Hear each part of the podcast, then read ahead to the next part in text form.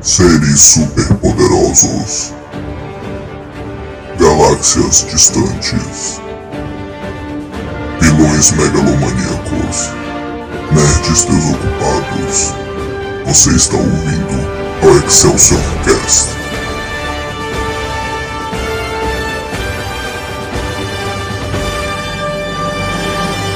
Excelsior! Atenção, este podcast contém spoilers.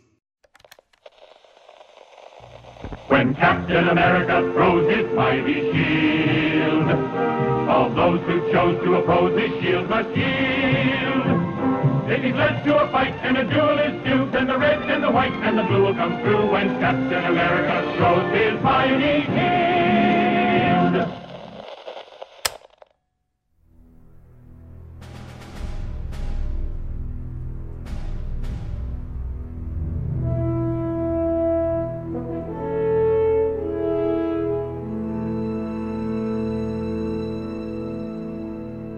Excelsior, meus amigos! Começando mais um episódio.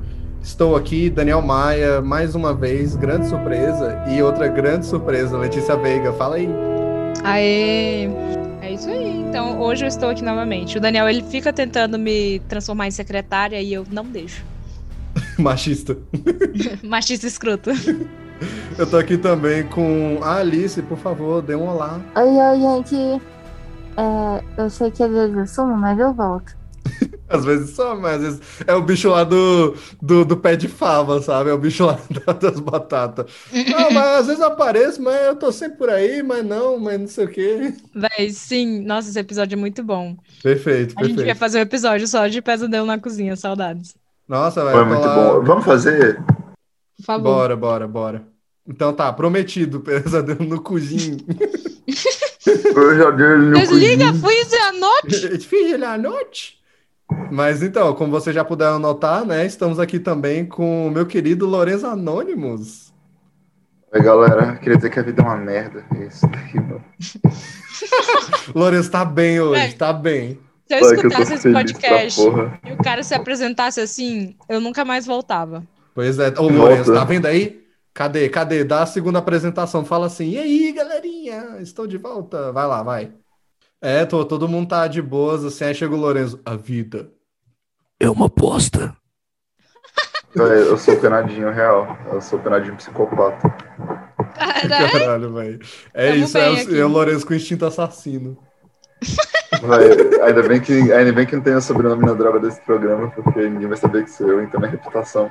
É, você pode falar de de É, todo tem mundo muitos, aqui. tem muitos Lorenos. Tem muitos, É, vai muitos. ter muitos Lourenços no mundo, saca? Tipo, Pois é, gente. Mas então, Very Letícia, qual é o assunto Eu. de hoje?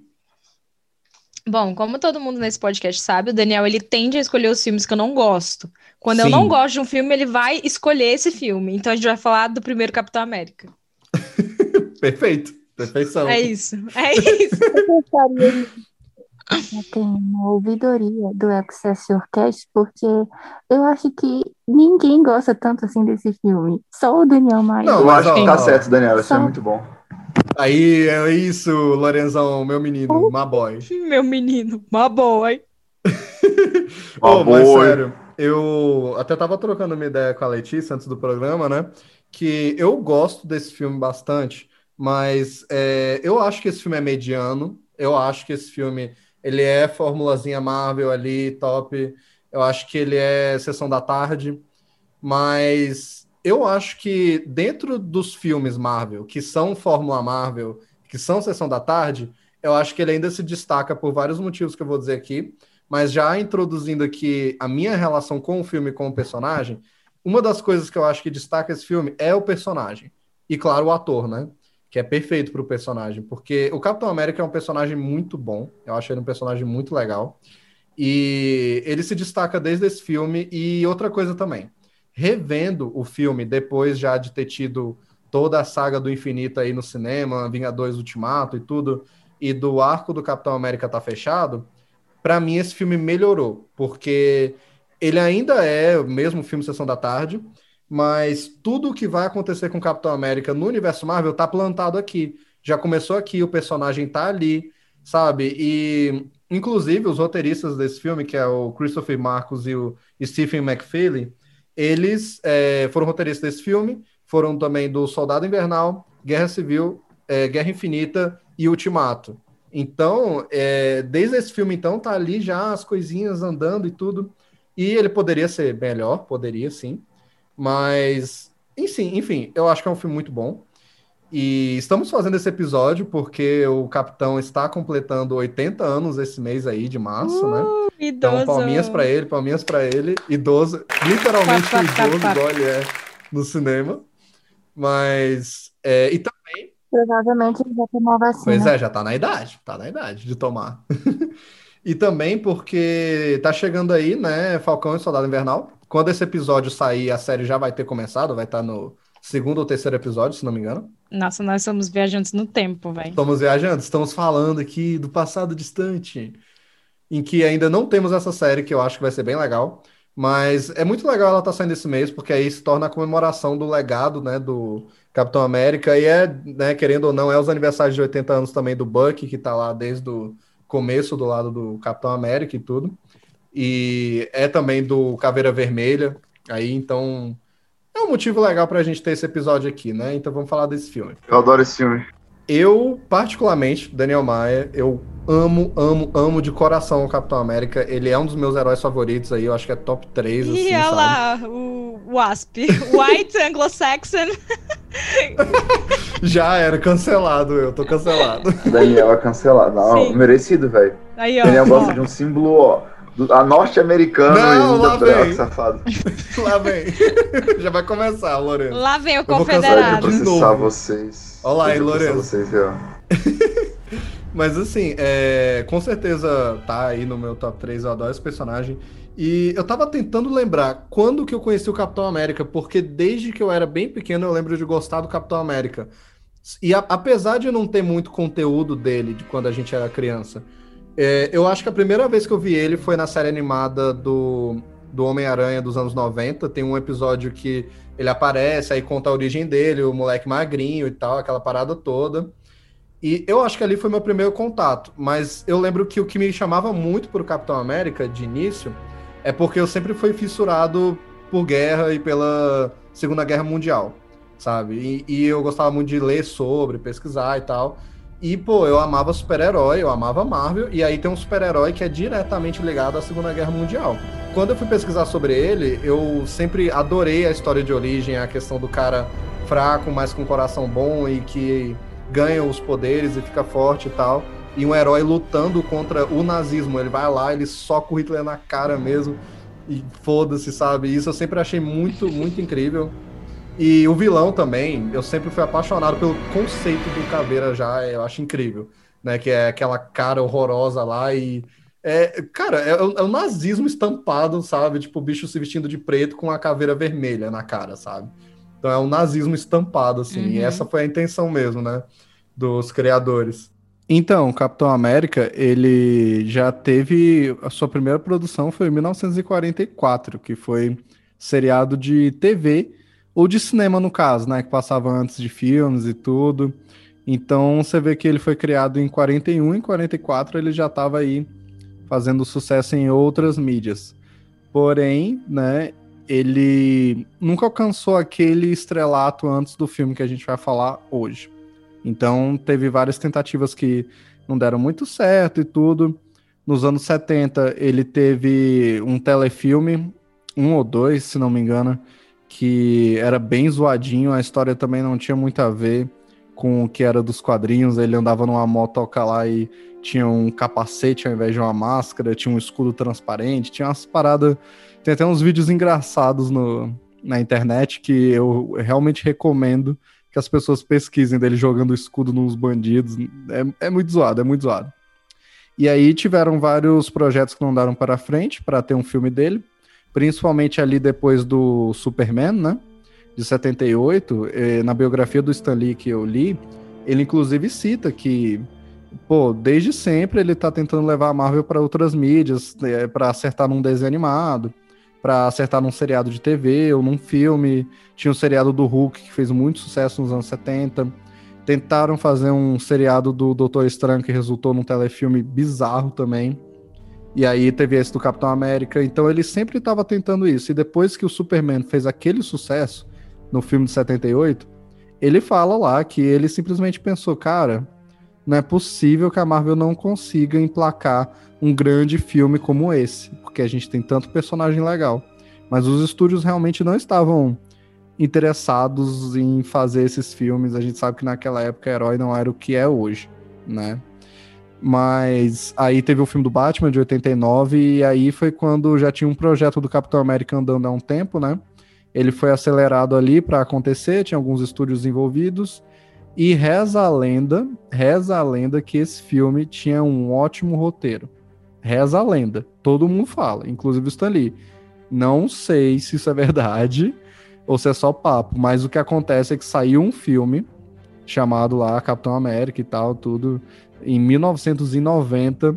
Esse filme, meu amigo, ó, eu, eu já assisti esse filme e já assisti. Não, não tenho muita vergonha de dizer que eu já assisti umas duas ou três vezes esse filme, passando na TV, assim, tudo, porque, cara, que filme bizarro. Eu prometo que vai ter um Excelsior Trash desse filme eu acho ele um dos piores filmes que acabam ficando bons que existem.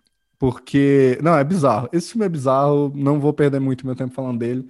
Mas foi o máximo que o Capitão América chegou. Foi esse filme aí. Sempre tem aquela ideia de, de reviver o personagem ali nos anos 2000, depois de filmes como Homem-Aranha, X-Men, aquela mesma história que eu praticamente repito em quase todos os episódios, né? A gente sabe. Tem a linha do tempo aí desses filmes de heróis que afetam tudo. Então, depois desses filmes, sim, houve interesse de trazer o Capitão América ao cinema, às vezes como uma a série de TV, às vezes filmes, mas o que aconteceu foi que lá para 2006, assim, 2004, junto com entre 2004 e 2006, junto com o Homem de Ferro também, os, os direitos do Capitão voltaram para Marvel, né, para Marvel mesmo, que aí virou Marvel Studios e ela já colocou em andamento o filme do Capitão América junto ali com o Homem de Ferro, Thor e o Hulk, que foram os filmes que inauguraram o universo Marvel, né, resultando aí nos Vingadores em 2012.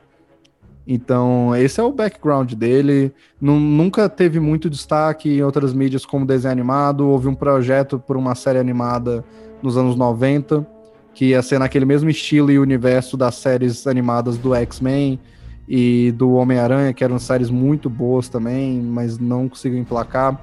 Não, não, não teve uma boa série animada dos Vingadores também, para ele se destacar, atirando aí é, as mais novas, né, a de é, mais ou menos ali 2010, 2011 ali, que é os super-heróis mais poderosos da Terra. E essa série animada pouca gente fala, mas ela é muito boa e o Capitão é muito bem representado nela. Mas aí também já saiu junto com o filme, né? Então, ele teve um desenho animado nos anos 60, que é onde vem a música muito famosa, que inclusive eu toquei aqui no começo do episódio, né? Que é aquela lá, Captain America, Mighty Shield, aquela, aquela musiquinha lá que virou clássica, né? E eu acho a música ótima, mas o desenho é horrível, que é aqueles desenhos desanimados da Marvel, que eram os desenhos parados, que só mexia a boquinha, só mexia a boquinha. O Lorenzo sabe desse desenho porque eu dei para ele uma vez um DVD desse desenho, porque eu já tinha esse desenho e aí eu ganhei de outra pessoa, de um tio meu, acho, alguma coisa assim. Aí eu perguntei para ele um dia que ele tava aqui em casa, ó, é um desenho do Capitão América aí e tal, não é tão bom, mas se você quiser, ele não, quero, pô, sou fã do Capitão América e tudo. Aí Aí ele levou para casa e para quê, né? Mas eu acho que ele tem até hoje. Ele não pode estar aqui falando porque esse pedaço eu tô gravando separado, caso vocês não tenham percebido. Porque a conversa foi mó energética e eu esqueci de dar essas curiosidades, essas historiazinhas que eu sempre gosto de colocar nos episódios. Mas, caso você esteja escutando, Lorenzo, você vai lembrar desse desenho horrível do Capitão América. Então é isso, ele só foi dar sorte mesmo a partir aí de 2011. E aí vamos voltar agora para o papo sobre o filme.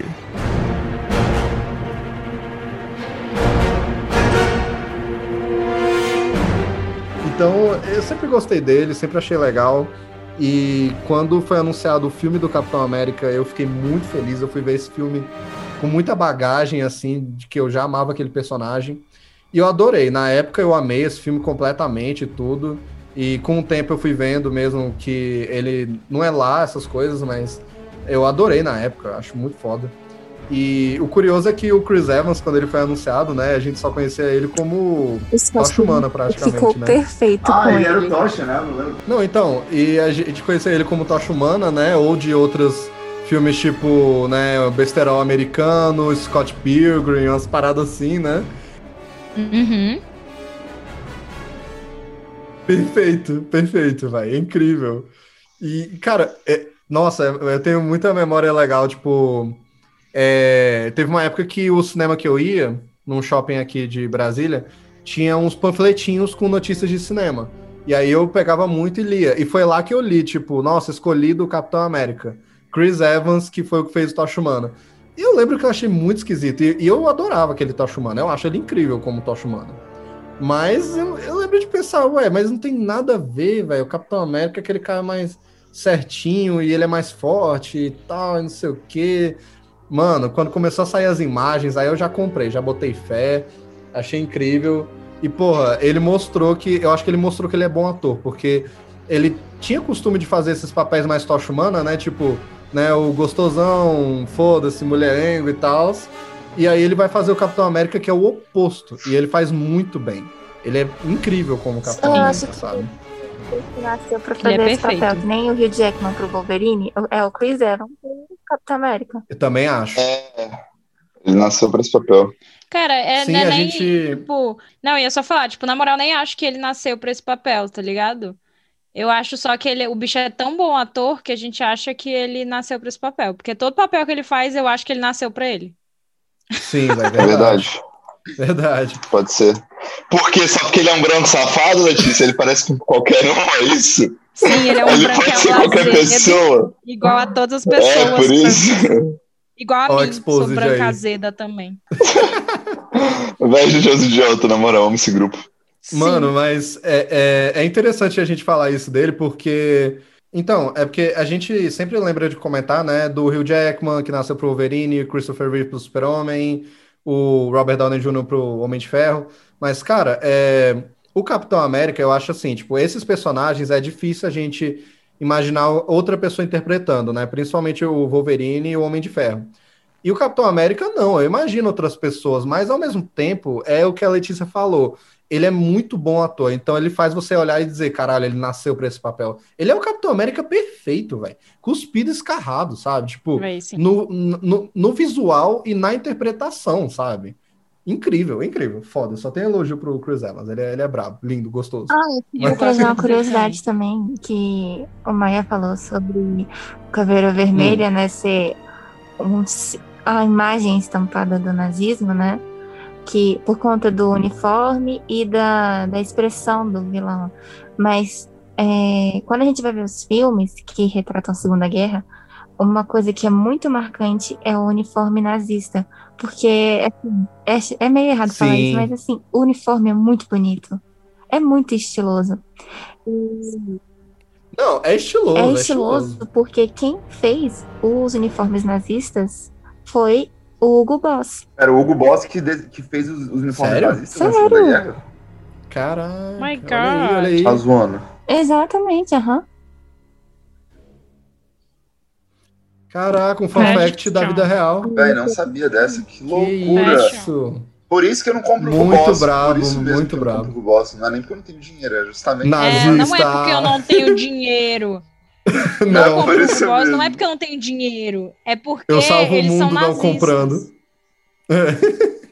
É uma Sim, declaração, sabe? Sim. Oh, mas muito É. massa isso. E é, exatamente, Alice, tipo, é, é bonito o visual, e eu acho que nesse filme eles fazem muito bem com o uniforme do Caveira, né? Todo pretão e tal.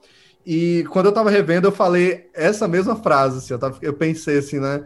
Porra, os nazistas estavam pedindo pra se chamar de vilões, né? Porque o visual é foda, mas, cara, os caras estão do lado errado da história, eles estão fazendo merda, eles são o mal mesmo, tipo a Segunda Guerra Mundial, apesar dos horrores que teve, né?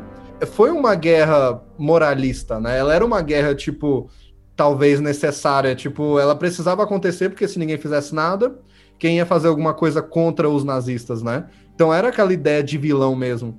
E, cara, o- os caras vestiam umas roupas pretas com aqueles capacetes e, e preto e vermelho e aquele couro, tipo, é bonitão, mas é, boni- é bonitão pra um vilão. Igual o Caveira Vermelha. Então eu acho isso incrível, falando da vida real mesmo.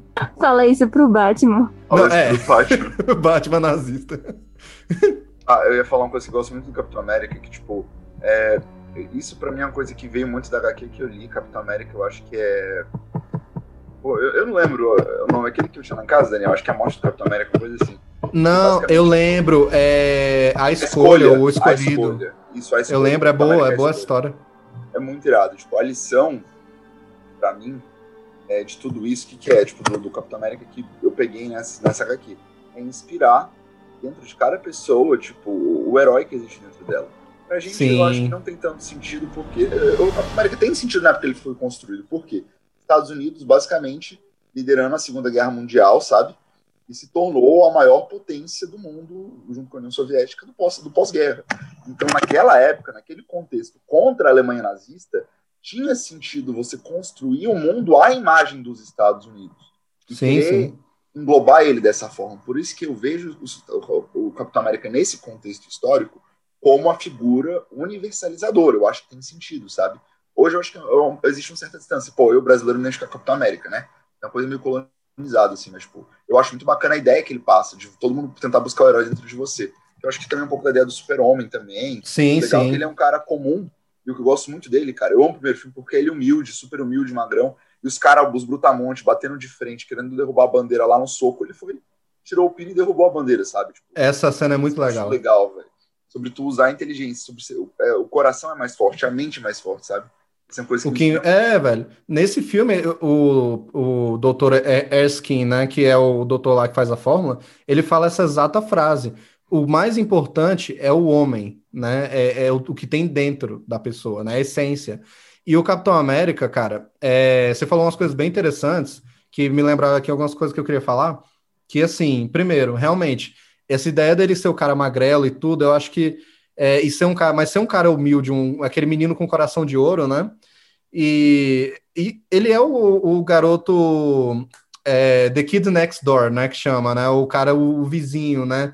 Ele é, ele é um cara normal, só que se você pegar a essência dele, né? É, ele, ele se torna essa figura inspiradora como pessoa, sendo o Capitão América ou sendo só o menino mirrado, sabe? Porque ele sempre foi o Capitão América. Tem uma coisa que eu gosto de pensar, né? de- apesar de que a gente nunca vai ver isso, mas, por exemplo, a gente sabe que o Capitão América, né? Ele é digno do Mjolnir. Ele levantou o martelo Isso é do o Thor lá no. Ultimato. Isso é é uma cena ápice. muito eu incrível, amei, inclusive. Eu amei aquela cena. É o ápice. Chorei. Muito bom. Ah, gritei, velho, gritei. Pera, E qual assim- cena? Repete? Qual cena? Do, do Mjolnir, que o Capitão levanta o martelo do Mjolnir no Ah, Vingadores. Foda, velho. Foda essa cena. E eu gosto de pensar que o Steve Rogers, magrelinho ali no Brooklyn, antes dele virar Capitão América, se o Mjolnir aparecesse, ele poderia levantar naquilo ali, naquela fase da vida dele. Porque ele sempre foi esse cara. Mostra isso, não é? No, nos Vingadores é, 2. É, ele poderia ter levantado ali, mas ele escolheu não levantar. Ele meio que mexeu ali. Pra não humilhar o Thor. Dá pra ver que ele, tipo, ia levantar e o Thor deu aquela trancada, assim. E aí o capitão meio que deixou quieto, porque ele não quer esse, esse, esse, esse rótulo, Ele né? não quer aparecer, ele não quer se promover, ele não, ele não é essa imagem de, de ostentação, né? Não é, não Igual, é. por exemplo, é o Homem de Ferro. Até o Thor também tem essa ostentação e tudo. Ah, inclusive, você falando sobre a sua primeira, seu primeiro contato com o Capitão América, eu lembrei do meu primeiro contato com o quase Capitão América, porque quando eu era criança, eu não assistia muito desenho de super-herói, assim, tipo, criança de 5 anos, vamos dizer assim. Uhum. Só quando eu fui ficando um pouco mais velha. E aí tem um episódio das meninas super poderosas que aparecem alguns heróis. É, mas E eles tinham o desenho só deles, eu lembro desses Isso, caras. isso, mas tem um que parece tipo uma mistura entre o Capitão América e É. o Thor. É, É, é, não, é assim, aqueles heróis são três heróis, eu lembro, eu gostava muito deles. Caraca, sim, Alice, eu acho que esse foi um dos meus primeiros contatos com o Capitão América também, e com os Vingadores em si, porque o líder lá daquela equipe zoada das meninas superpoderosas, ele é tipo o Capitão América. Aí tem um roqueirozão que é pra ser tipo o Thor. E tem o bicho fortão roxo, bobo, que é pra ser o Hulk, sabe? E aí eles eram essa equipe que aparecia de vez em quando. É, ali é quando eu tive meu primeiro contato com os heróis Marvel, mesmo que sendo outra versão, sabe? Nossa, muito legal tu lembrar disso. É, eu lembrei agora. Sim. Achei muito engraçado. E olha, outra coisa também que eu queria chamar a atenção, porque o, o Lorenzo mencionou a questão dos Estados Unidos na guerra, na época da, que ele foi criado e tal. Cara, uma coisa que eu acho muito legal na criação do Capitão América. Ele foi criado em 1941, né? Foi a estreia dele, março de 41. E, cara, quando ele foi criado, os Estados Unidos não estavam em guerra ainda. Eles não tinham entrado na guerra, sabe? Eles entraram na guerra depois de Pearl Harbor e tudo. E até que- aquele momento, os Estados Unidos estava sendo muito criticado por não entrar na guerra, porque, como eu disse, era uma guerra mais moralista, né? Então, eles foram criticados quando eles decidiram participar das Olimpíadas nazistas, aquela parada toda, porque eles não apoiavam. Olimpíadas não. É, nas- é, que teve na Alemanha, né? E tal. Pareceu muito, pareceu muito Olimpíadas do Faustão versão nazista, É, quase isso. Foi mal. E assim, é, eles, eles não, obviamente, eles não estampavam que eles apoiavam nazista, nem nada, né? É, o que o nazismo defende, teoricamente, é contra o que os Estados Unidos defende, mas eles estavam naquela, aquele, naquela posição apaziguadora, né, e tal, tipo, ah, o cara tá lá fazendo aquelas merda lá, mas é uma guerra europeia, é um negócio que não tem a ver com a gente, pra que que a gente vai se impor contra isso? E aí os caras que criaram o Capitão América, eles queriam botar na cara mesmo que, ó, a gente odeia nazista, a gente odeia isso que tá acontecendo, e a gente vai criar o herói que significa o que tem de melhor na humanidade. E aí, é, os caras que criaram foi o Jack Kirby, né, e o Joe Simon. Então já tem uma curiosidade aí, que muita gente acha que o Stan Lee criou o Capitão América, não criou. Foi o Kirby e o Joe Simon, e isso- esses caras são dois judeus, né, e, e na época os Estados Unidos estavam faz, fazendo de besta com o que estava acontecendo na situação na Alemanha, óbvio que não era de conhecimento geral a questão de campos de concentração, tal, a guerra estava relativamente no começo, mas é, era estampado que né, a política nazista era contra todo esse tipo de diferença, e os Estados Unidos estava calado. E aí os caras criam o Capitão América, e na capa, a capa do Capitão América, a primeira, é ele socando o Hitler.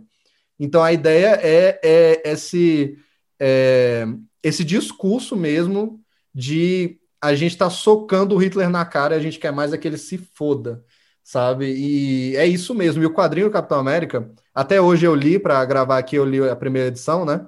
E é muito legal porque é aquele, aquele sentimento puro mesmo de esse cara é um cara com coração de ouro que vale a pena, que vai lá e soca nazista na cara mesmo, e nazista tem que ser socado mesmo, e foda-se, sabe?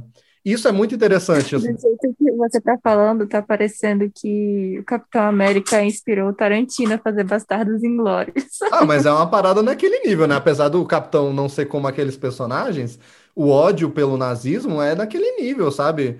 É, tanto que a parada do, do Capitão socar o Hitler, né? Não tem isso nos quadrinhos, é uma curiosidade. Não tem uma história onde isso acontece. Mas a capa é essa, e a ideia deles foi essa. Tanto que na criação do personagem, eu estava vendo uma entrevista com o Joe Simon na época que lançou o filme, que ele ainda estava vivo. Ele disse que a ideia que eles tiveram para criar um novo herói é buscar um vilão primeiro e depois criar o herói, ao invés do contrário. E o Legal. vilão que eles escolheram foi o Hitler. Eles falaram: bora pegar esse cara que tá sendo um otário, tá fazendo um monte de merda aí, e aí todo mundo tá calado, e vamos criar o que seria o herói para esse vilão. E é o Capitão América. Tanto que depois vem o Caveira Vermelha, né, né, né, depois de um tempo, e o Caveira é a personificação do partido nazista em pessoa e das ideias nazistas, tanto que nos quadrinhos o Caveira ele é tido como o braço direito do Hitler mesmo e tudo, ou escolhido para levar o nazismo para frente no mundo, né? No filme eles até mencionam isso, né? Que a divisão lá, a Hydra, que ele comanda, é o que o Hitler colocou para levar o nazismo para o resto do mundo, né? Ou, mas tem outra coisa também. O ator que faz o Caveira é muito bom. Ele é muito bom. É muito ele bom. salva esse personagem é nesse filme. fenomenal. Sim, ele é muito bom. Ele salva o Caveira, porque o Caveira, né, ele... Até tava comentando com a Letícia, né? Ele é muito genérico no filme. Eu acho que o que salva ele como um vilão legal é o ator e a maquiagem que é incrível, sabe? É muito, muito E boa. quando, quando ele aparece é, em Guerra Infinita, cara, você fica, uou! Nossa, tipo assim, sim, eu entendi a referência. Nossa, total, a relação. total. Gente, uma coisa, tem tempo que eu vi Guerra Infinita, fiquei com essa dúvida.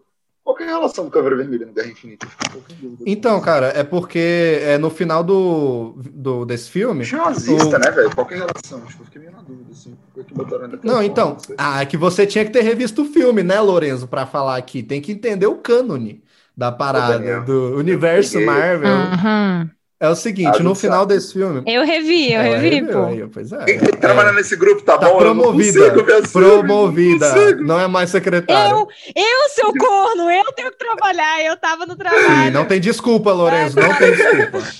Não tem. Tá bom, imperdoável. Mas enfim. Então, pra quem não lembra, no final desse filme, como é que o Caveira Vermelha, entre aspas, morre? Ele pega o cubo cósmico na mão, né, o Tesseract, e aí o cubo meio que suga ele e manda ele para outro lugar. Só que no filme, como na época estava começando a parada do universo Marvel, todo mundo supôs que ele foi meio que desintegrado e tal, o cubo meio que absorveu ele e ele morreu. Né? Ele é dado como morto. É, e aí, no Guerra Infinita, é revelado que o cubo mandou ele para aquele planeta lá, o Vormir, que é o planeta onde está a joia da, da alma, né? E ele se tornou o guardião da joia. Ele estava aquele tempo todo ali guardando a joia. Então foi a ligação e o fechamento desse arco aí de, do Caveira. Tipo, para onde foi o Caveira Vermelha? Tanto que o, o cara lá, o, o cara do Omelete lá, né, o Érico Borgo, eu lembro que, caralho, toda vez que surgia o assunto Capitão América, ele vinha, cadê o Caveira Vermelha? Cadê Marvel? Ele sumiu, para onde ele foi? E eu ficava tipo, cara, para de falar isso, ele morreu, foda-se, ninguém se importa. Aí chega no Guerra Infinita. Primeira coisa que eu lembrei, caralho, velho, Érico Borgo tava certo, velho. Tipo, 10 anos falando essa merda. Cadê o Caveira Vermelha, porra? Pra onde ele foi? Ele foi lá pro outro planeta e virou um guardião da joia. O roteiro foi sensacional, viu? Isso sim, é planejamento, roteiro que uma qualidade. punição pra ele. Cara, pode, ser ser, mas é aquela coisa, fica aberto, porque é a joia que mandou ele. Então, sei lá, sabe? Como é que funciona essa joia? Eu sei lá. É, é- fica aberto a interpretação. É, tipo, essas partes são as partes que ficam abertas da É, né? exatamente. Tipo, que não tem, não tem porquê. Alice, eu te cortei, desculpa, velho. Eu só ia falar que isso demonstra que o roteiro, como um todo, tem muita qualidade. Aham. Porque, assim, é, era uma coisa que a maioria das pessoas nem lembravam mais. Eu mesma, tipo, eu tinha suprimido isso no, no meu cérebro. Eu não fiquei me preocupando com o Caveira Vermelha. E aí, quando ele apareceu lá, tudo fez sentido.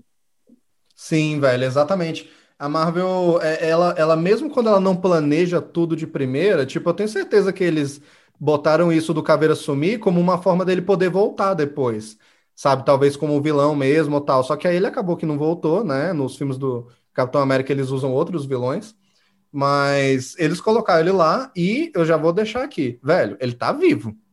Então eu acho que talvez em futuras temporadas, talvez, ou filmes do Falcão do Soldado Invernal, eu acho que eles deviam trazer ele de volta. Ele é um vilão muito legal, deviam trazer de volta, botar um roteiro top lá. Eu não sei se o ator volta, Falar sobre o neonazismo ia ser legal. ia ser muito foda. Mano, tem um arco nos quadrinhos é, que acabou sendo adaptado para ótima série animada Vingadores, os Heróis Mais Poderosos da Terra. É um desenho muito bom.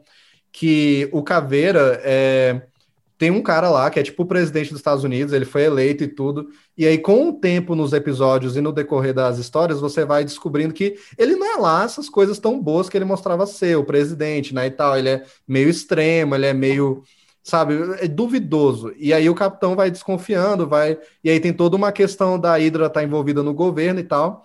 Aí, quando chega uma hora lá, ele tira a máscara e caralho, velho, os Estados Unidos elegeu a porra do Caveira Vermelha. Isso eu acho que ia ser muito bom, mas eu acho que essa, essa, essa linha narrativa podia ser usada. Eu acho que ia ser algo interessante. Apesar de que talvez ficasse muito tipo, ah, a Marvel tá meio que forçando a barra só pra falar mal, sei lá, do Trump, sabe? Mas um eu acho interessante. entre Capitão América e Black Mirror. Aí faz mais sentido. Capitão América Black Mirror. É, e tipo assim, é, o Caveira Vermelha é um dos poucos vilões da, da Disney, ó. Bom, teoricamente agora é Disney, né? É, ele é vilão Mas da Disney. Marvel que eu, que, eu, que eu gosto, pô. Eu tenho até uma HQ do, do Caveira Vermelha que é muito boa, velho. Verdade, Aquela verdade. vermelha Encarnado, encarnado, eu né? acho. É, encarnado. É, é. Porra, ela é boa, ela é boa real. E olha que eu não sou muito fã das HQs do Capitão América, porque eu tenho preguiça do personagem, não que elas sejam ruins. Foi o que eu tava falando pro Daniel. Tipo, eu particularmente, eu gosto desse filme e eu não gosto desse filme.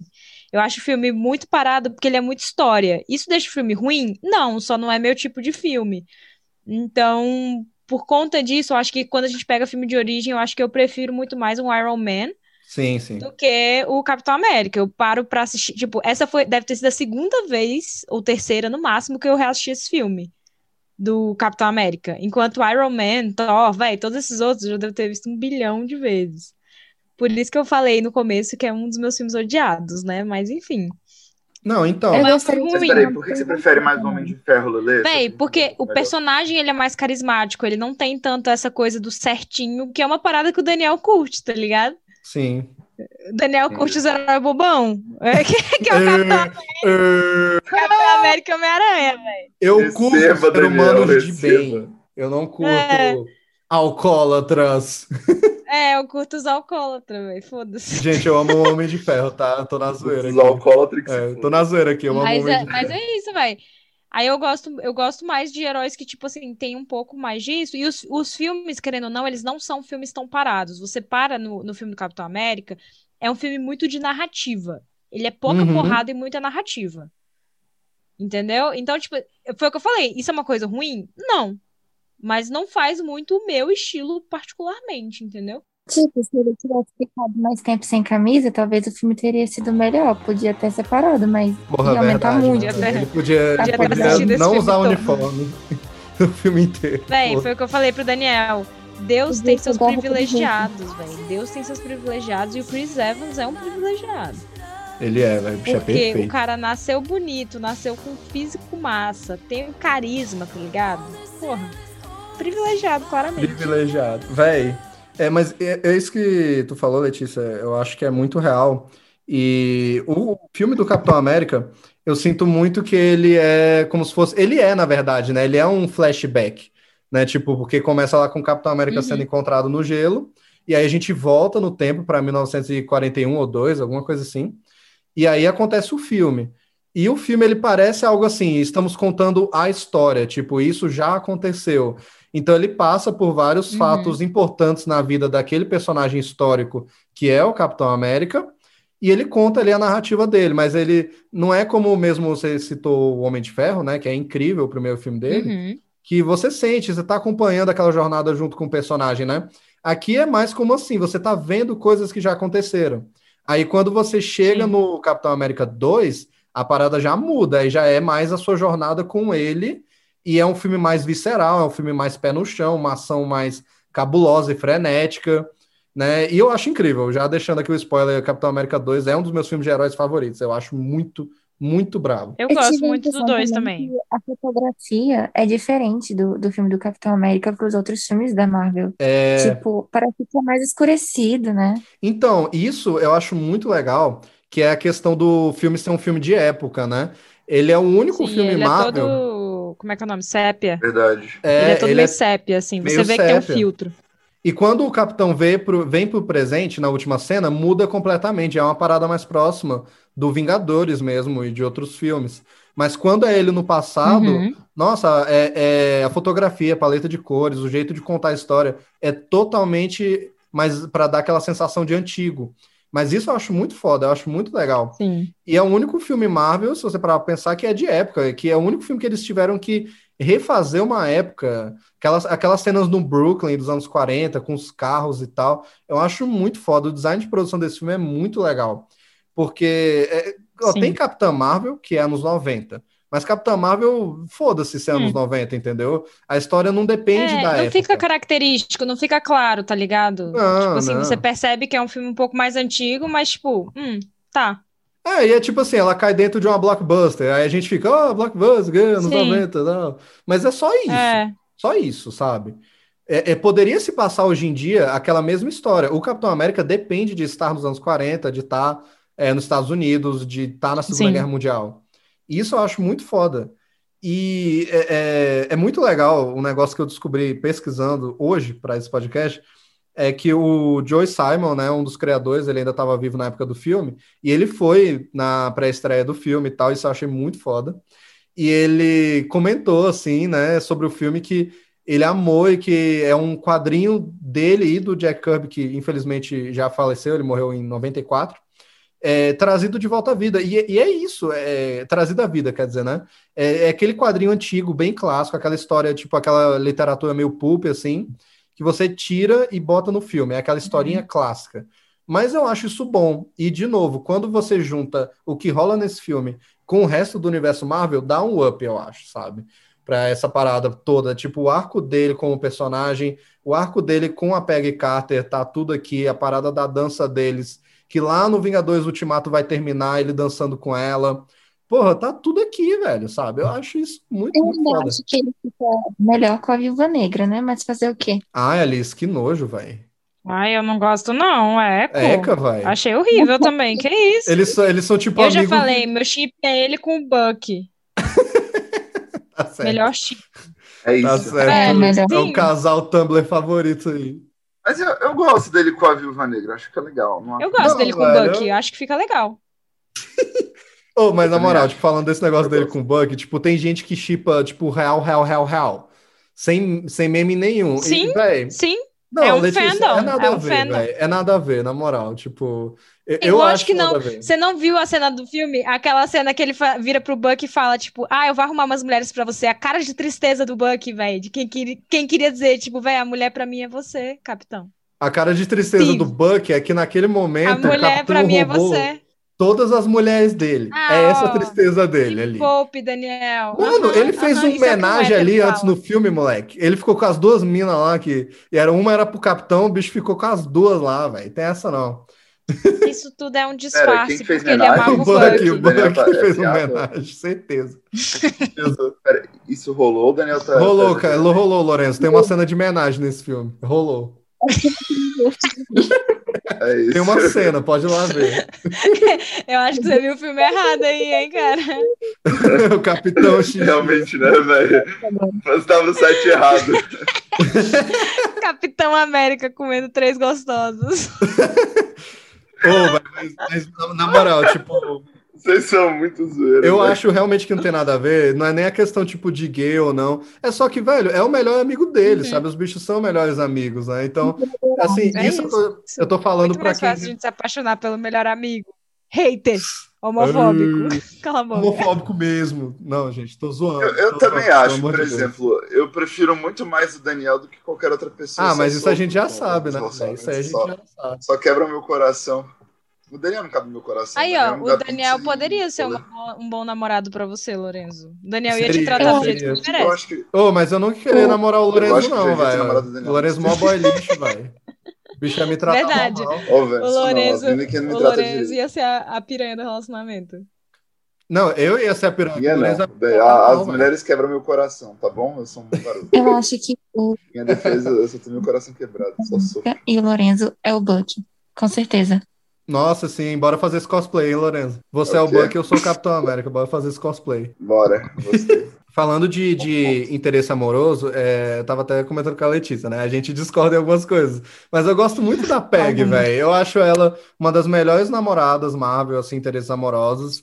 E, ah, velho, eu acho aquela atriz maravilhosa. Isso né? é, você falou isso tendo a Natalie Portman na Disney, tá bom. Mas a, a Jane é Pra quem uma é bosta, velho. A Natalie Não, tá Portman bom, tá bom, sofre Daniel. naquilo ali, Uhum. velho. Tá bom, Tá? Daniel.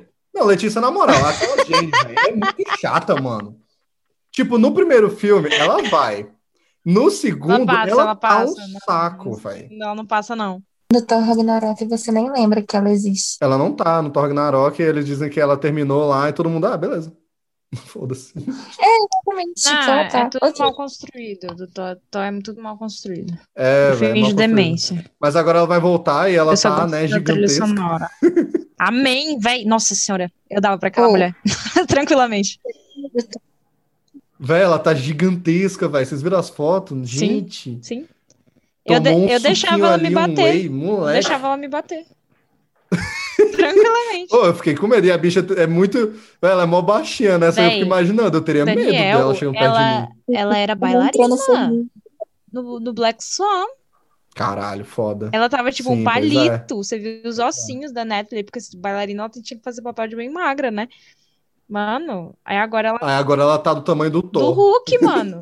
Foda-se, do Hulk. Ela entrou no forninho do Sim. Capitão América. Caralho, ela entrou, velho. Ela tá um super soldado. Sim. É isso. Só que. Deram soro só pra que- ela. É, veneno, o famoso hormônio de cavalo. Veneno, bomba. Famoso. Ô, mas, é, Letícia, eu queria que você falasse, por favor, o que, que você acha da Peg Carter aí? Que você tava Véi, trocando uma tipo ideia assim, comigo antes e tal. É, eu gosto, eu gosto da Peg até, eu não tenho muito problema com ela no geral. A atriz, ela, tipo, a caracterização dela tá perfeita, perfeita pra, pra época. Tá. Isso eu adoro, de fato. Mas assim, eu acho ela xoxa. Não que, tipo, normalmente as namoradas dos super-heróis não Verdade. sejam, né? Porque todas são. Essa é a verdade. Uhum. Mas eu acho ela muito, Pois assim, é. uma forçação de barra do, do ícone feminista nos anos 40, tá ligado? Que a gente sabe que ele não tava muito lá, tá ligado? E, sei lá, ela é tipo, ai, ciúme É. do Capitão América. Ai, velho, pra mim essa cena é a pior que tem. Ela, "Ah, tá funcionando mesmo, atira no escudo. Ele, nossa, ela é brava, né? Eu fico, ah, gente, me poupa. Eu Ah, gosto, eu acho muito legal, velho. Eu acho muito legal. Porque eles estão. Ele, bem, eles estão tipo assim, tá rolando alguma coisa já. E aí os soldados lá, ainda mais homem, ainda mais naquela época, era tipo comendo todo mundo. Aí, porra, tem o capitão lá, que é aquele cara diferente e tal. Aí, aí, pô, quando tá começando a rolar uma parada entre eles, ela chega. Aí ele tá dando uns pega lá na secretária, que é inclusive uma atriz famosa hoje em dia, aquela mina lá, né? Sim, é aquela loirinha, velho. Nossa, tem alguma coisa com ela. Eu fiquei tentando lembrar e Ela não consegui. fez Game of Thrones, eu sei disso. Ela fez Game, Game of, of Thrones? Quem ela era em Game of Thrones? Ah, velho, eu não lembro a personagem agora, não, mas ela ia se casar com o Joffrey, se casou com o irmão dele lá e tal. A Marjorie Isso, Ah, isso aí. sim, isso aí. sim, ela mesmo, de é. Game of Thrones. Isso, isso. Pois é. E, Inclusive, aí é ela que ela não faz nada, né? Ela é só secretária.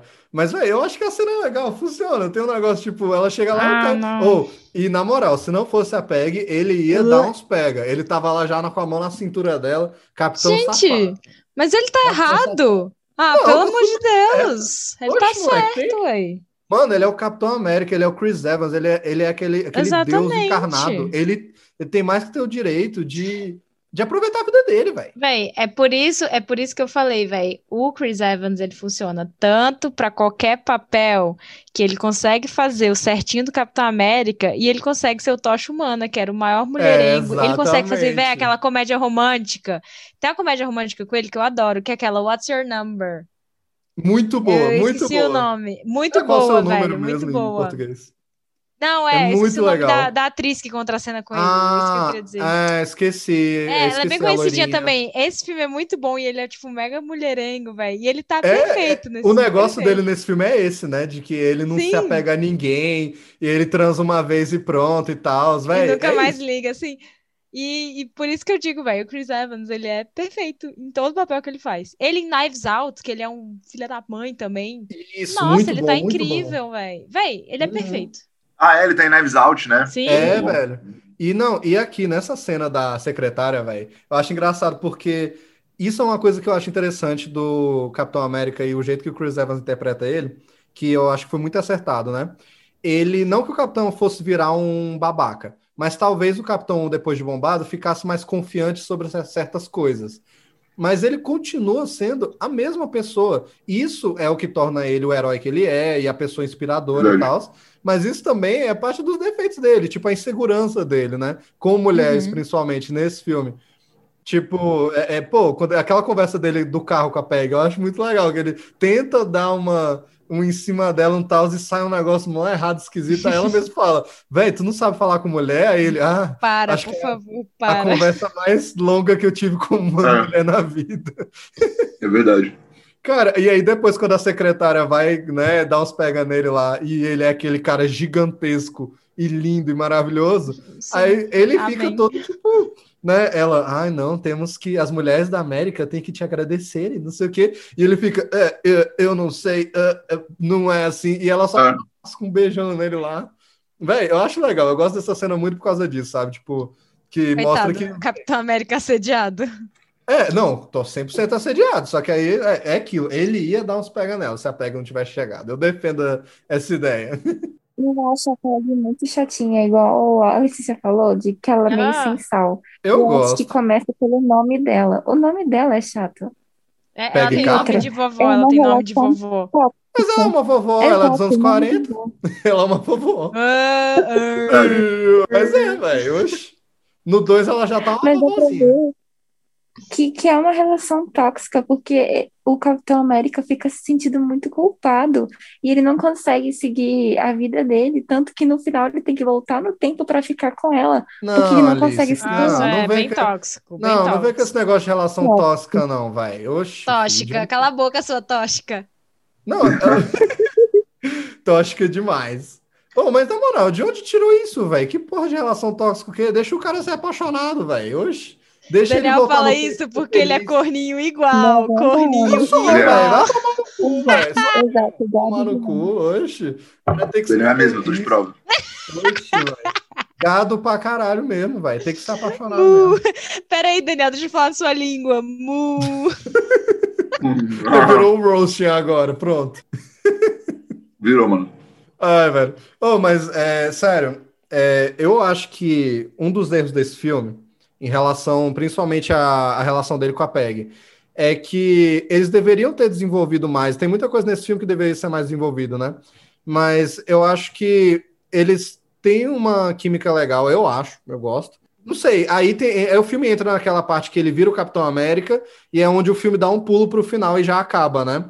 E tinha que ter um negócio a mais ali no meio. Eu acho que o beijo deles tinha que ter vindo antes, porque ficou esquisito, tipo, muito padrão de filme. Ah, tá lá no final do filme, aí o cara vai lá salvar o mundo, a mulher, peraí, aí ela dá um beijão nele, vai lá, vai, pega o vilão. Aí ele vai, e aí, né?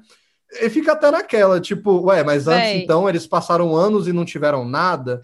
E o o Chris Evans e a atriz, que é a Hayley Atwell, ela, eles até já falaram que eles gostam de pensar que eles já estavam tendo coisas, só que estavam meio que tipo, ah, vamos esperar a guerra acabar para realmente ter alguma coisa. Mas eles já tinham trocado uns beijos, fato de tô namorando aquela mina, mas não sei se ela me namora. Bem, tipo isso. Aí fi- ficou uma impressão, tipo, que eles nunca, durante anos de guerra ali trabalhando juntos, e claramente um gostando do outro, eles nunca beijaram, nunca transaram, Nunca foram pro fizeram Dali, nada. nunca foram pro Dali. Nunca Todo mundo foram. vai pro Dali. Pois é, velho. E aí fica naquela. Aí o capitão congela, acorda e. Então, eis a pergunta: ele é o virgem de 90 anos? Fica aquela. Porque não, ele é virgem não. antes. não, ele me engravidou pela TV. Letícia parece grávida, Foi Chris mal, Evans. foi mal, foi mal. Tipo, fiquei grávida pela TV. E o pai é Chris Evans. Seria o programa do João Kleber, num dia O normal. programa do João Kleber. Seria o programa do João Kleber. Nossa, Véi. seria demais. Seria muito. Revele o que você tem que dizer. Aí, eu engravidei do Chris Evans pela TV. Aí o João Kleber, como assim? Como assim? Véi, mas, mas voltando aqui na moral, o, o Daniel falou esse rolê aí, tipo, me lembrou dessa cena aí do beijo e tudo mais, e, dele indo lá pra ser congelado e tal. Véi, isso me lembra muito a cena do Chris Pine na Mulher Maravilha. É muito Tipo, pra igual, é mim, muito é a igual. mesma cena. Eu, A na gente hora que eu tava assistindo disso no agora. episódio do Mulher Maravilha. É muito Sim. igual. Não, mas tipo, foi bizarro, porque tinha muito tempo que eu tinha, não tinha assistido esse filme do Capitão América, né?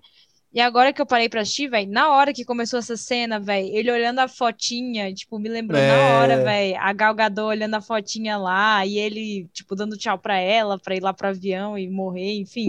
Segunda Guerra. É desse jeito. É, não, e assim, é, a Mulher Maravilha foi criada em 41 também. Também vai estar é, tá sendo aniversário dela aí Uhum. esse ano e tal.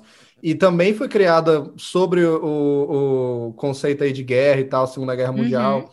Então tem algo a ver. E aí, quando você faz o filme dela, apesar de se passar na Primeira Guerra, e tem aquele negócio dela, apesar de não ser congelada, né? Ela continua a mesma, ela não envelhece, Sim. todo mundo morre, e ela tá meio que fora de Ela tá tempo. mar.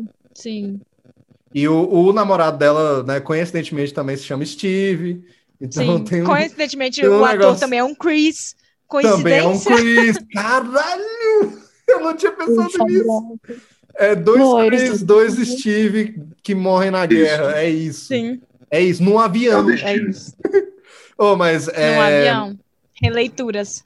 é, muito, é muito parecido mesmo. Quando eu vi Mulher Maravilha, apesar de gostar da cena, eu acho que, é, porra, eles tinham que ter ido pra outro caminho, velho. Ficou muito parecido. Pode copiar, só não faz ficou a igual. mesma É, cena. É. Ficou a mesma cena. Ficou a mesma E eu cena. acho que, no quesito emocional, acho que a Mulher Maravilha até faz melhor, mas ficou copiado, velho. Ficou um negócio Sim. ali, sabe? Igual. Sim. Agora, é. É, tipo. Vou falar. Pra falar, pra falar, pra falar.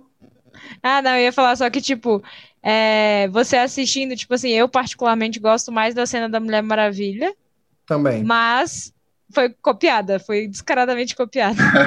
Foi, foi sim, velho. Foi sim. E outra coisa polêmica, né? A gente falou da virgindade aqui do, do Chris Evans, né? Do, do, do Steve Rogers, mas outra questão. Tem que ter um exposed aqui, Capitão América O é, usando bomba, hein? É isso. É um herói que usa Ah, a mensagem que o filme passa aí, o personagem. Usem bomba, olha aí, ó. Olha aí. O caminho verdade. fácil, olha o caminho É. fácil. Quero ver. É Era pra propaganda da a gente. época. Era Pois é, propaganda quero da ver. época. Quem disse que hormônio de cavalo no corpo faz mal? Olha aqui o resultado. Então, ah, Cadê que o, o Steve Rogers vai lá buscar o caminho, trilhando o caminho dos campeões lá, malhando É, todo dia, não faz velho. uma flexão, arrombado. Não, Não, entra lá no Pior. forninho. Caralho, pior que ele faz, né, Ah. velho? Pior que ele faz, quase morrendo. A Ah, flexão, ó. verdade. é, então. Mas cadê? Cadê? Pra entrar no forninho e sair assado. Cadê? Ô, velho, mas essa cena do, da transformação, velho, eu fico impressionado toda vez, velho. Realmente, a cena é muito legal em si pro filme, mas cena é realmente, legal. quando abre aquele negócio lá, cara brilhando, sabe, os músculos, tipo, acabou de sair do forno, Oh, velho, acabou de Ele ser feito. tá.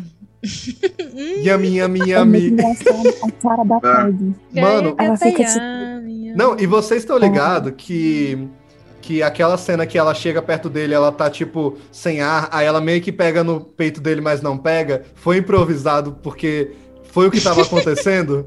A atriz já disse isso A mesma várias vezes. Sério? Sério, ele saiu lá todo suadão. Aí quando foi pra fazer a cena, aí ela chega com um negocinho tipo pra ele vestir, né, na frente, e ela disse que ela ficou sem ar mesmo, tipo, caralho, que homem perfeito. Aí Ai, ela eu queria pegar no peito dele, só que ela parou no meio do caminho, aí ficou na cena que ela vai meio que pegar Ai. e não pega. Sério, Ah, eu não julgo. Eu não julgo de forma alguma. Eu faria o mesmo. Ficaria com a mesma cara de estupefata, sabe? Olhando aquele homem. Véi, pois é. E Não, e falando na transformação, gente, uma coisa que pra mim envelheceu muito bem, ou talvez nem envelheceu tanto, que é a questão dele magro. Véi, eu acho muito bem feito. É muito Olha. bem feito. Eu tenho minhas ressalvas porque ele parece um fanco. Ele tá, Ah, ele é acho. cabeçudo e magrelo. Eu acho ele parece um fanco um pouco. Mas, Mas, não é acho assim, ruim. O- Não, o, sério. Foda, tem gente que é feio. Não, mas ó, Letícia, na moral, é, o que, que eles fizeram pra fazer esse efeito? Eles Ele filmaram. parece muito com uma pessoa que eu conheço, sabia? Eu, eu fico com dó, porque eu vejo o filme, aí eu lembro do fulano. Eu fico, Tá vendo, "Poxa, tá vendo? O fulano não tem o soro. Meu Tá Deus, vendo? tem gente, tem gente que é assim. Tem, velho. Não, então, eu- eles, o que, que eles usaram? O que, como eles fizeram essa cena foi que eles filmaram todas as cenas com o Chris Evans e aí filmava com um ator dublê de corpo. O dublê de corpo é daquele jeito, velho. Ele é, Tadinho. ele é daquele jeito. Não, eu e a cara entendo. dele, o, o queixo dele, a cabeça dele é muito grande. Tipo, ele tem cara de que se tomasse o soro, ele ia ficar um cara gigante também e não ia Aham. ficar estranho. Só que ele é daquele jeitinho, mirradinho e tal. Véi, E ai, eles não. filmavam, tipo. eles Parece filmavam, um tipo. Véi, eu acho legal. Eu acho que não envelheceu. é, é, que envelheceu muito bem, sabe? E eu acho que. Véi, a gente compra, véi. A gente compra que o Chris Evans É, tava daquele compra. jeito. Mano, eles mudam até o maxilar dele pra caber É. no. Pra, pra mudar a estrutura óssea do corpo, sabe? Só tem a dizer que se fosse Christian Bale nesse papel, Ele ia emagrecer. Eu pensei nisso. emagrecer, Eu pensei ia, nisso. velho. depois ele ia ficar bombado. Ele ia, ó, ele ia virar Christian Bale Vai. do Operário, aí depois ele ia virar Christian Bale Batman Begins. Sim, velho, sim. No mesmo filme. Ele, ele é louco, velho. Ele ia fazer isso mesmo. Só que. Nossa, ia. Véi, é insano o- as, as coisas que ele- eles fizeram, que era filmar a cena com ele, filmar a cena com o dublê, aí filmava a cena com ele no fundo verde, cena do dublê no fundo verde, filmava a cena sem ninguém, filmava a cena no lugar, ele- eles filmavam perto, filmavam longe, escanearam os dois, obviamente, digitalmente. Eles queriam ter todas as referências possíveis pra fazer o negócio funcionar. E é isso. Pra mim Eu me funciona. sinto enganada. Eu acreditei mesmo que ele era mago. Véi, não tem como, até o tamanho, né? Tipo, ele é alto, velho. Ele fica ali que tipo 1,60. Sabe? Eu achei que era de Pera, você tá dizendo que eu sou baixa? Não, de forma Olha, alguma, tô de me forma sentindo alguma. ofendida agora. De forma alguma. Eu Você quero é me alto, retirar desse Letícia. podcast. Você é alto. É igual eu, pô. Eu sou alto também. Eu tenho a altura do Michael Keaton, velho. Bicho é gigante. Ó, posso contar um, um segredo triste pra vocês? Diga. Quando eu assisti o filme, eu não percebi que era efeito especial, velho. Eu sei lá porque eu nem pensei nisso. Eu só, ah, tá bom, ele ficou forte. Tomou o soro da vida real. É, eu sempre percebi que era efeito, mas pior que muita gente pensou realmente, nossa, olha como ele emagreceu e tal. Mas é impossível. É, Eu acreditei numa mentira.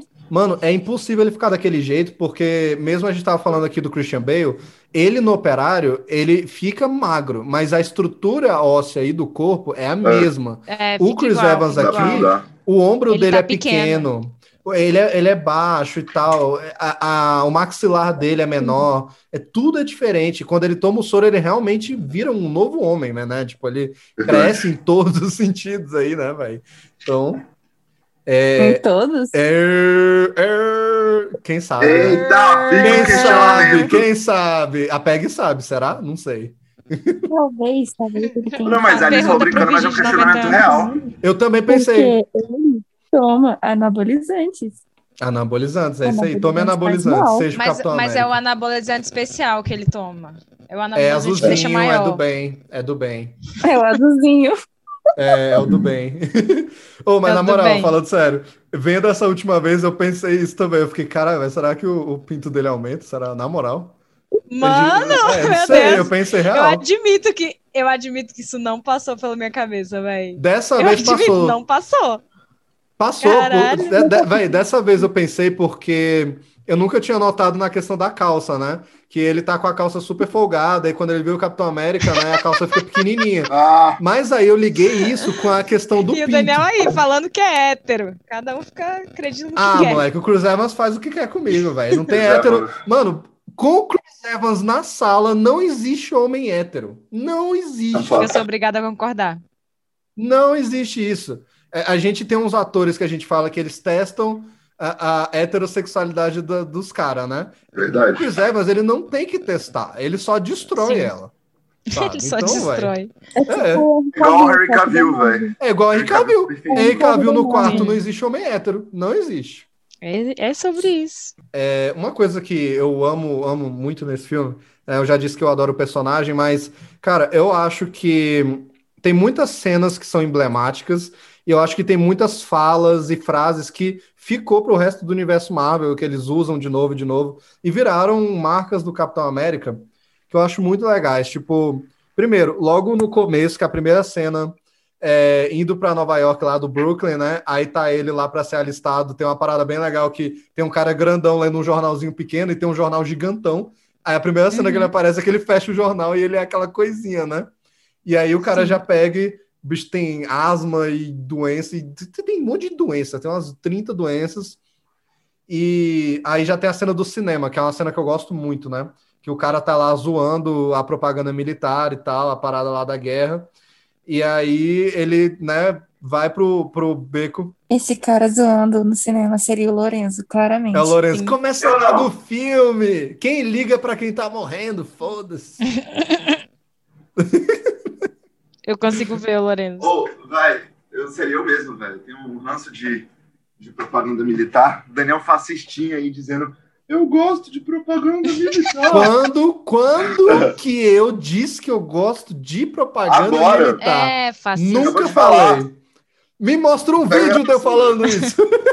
Você acabou de falar, ô Bolsonaro 2. Tem dois Ô, segundos. ô, mas Ah, na moral, eu não falei não, velho. Eu gosto muito. Você acabou de falar, velho. Não falei.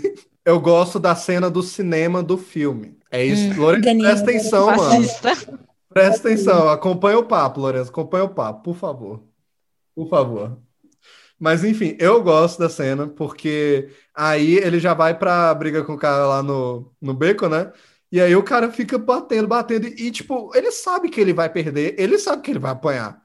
Mas ele tá ali porque ele acha que é coisa certa e tal, né? Isso aí E- se chama burrice. Então, Burrice. então, a- é uma atitude que você pode pensar, caralho, é uma atitude burra. E é, porque ele pode pensar, cara, eu não vou fazer nada, porque senão eu vou apanhar pra caralho. Mas isso é a questão do Capitão América, que não importa a situação, é o que é a frase que eu acho muito boa. Eu vejo pouca gente falando, mas é uma frase que eu gosto muito, que é quando ele realmente é, é aceito, é aceito pelo exército, né?